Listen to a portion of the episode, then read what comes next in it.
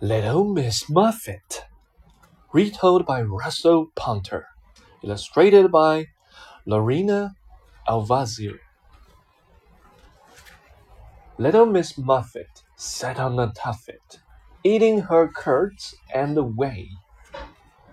Along came a spider, who dropped down beside her, and frightened Mr. Muffet away. Help! Help! cried Miss Muffet.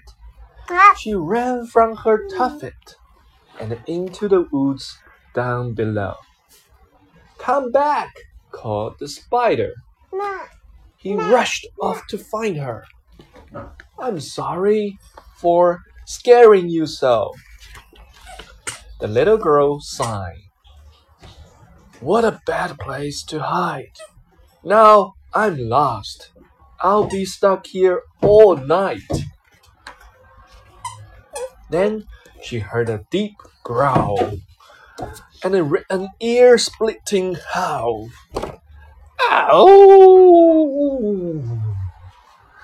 They gave poor Miss Muffet a fright.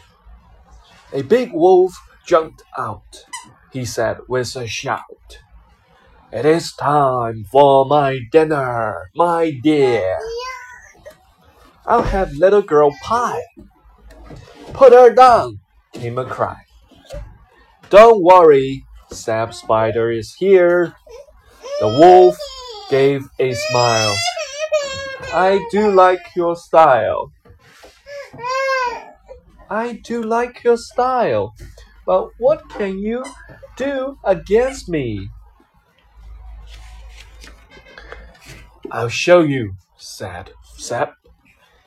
He spun a strong web and tied the bad wolf to a tree.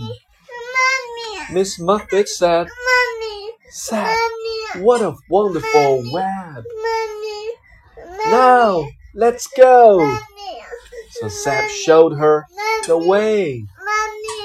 Now she's friends with Sap Spider. He hands down beside her and spins for Miss Muffet all day. Puzzles 1. Can you spot the differences between these two pictures? There are six to find. Puzzle 2.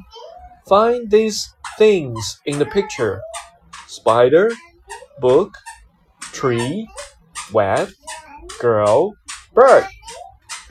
By puzzle 3.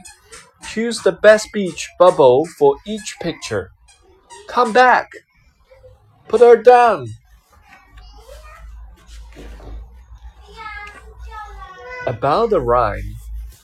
The original version of Little Miss Muffet first appeared in print over 200 years ago.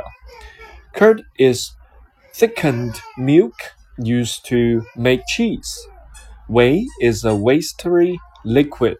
Is a watery liquid made when the milk is thickened.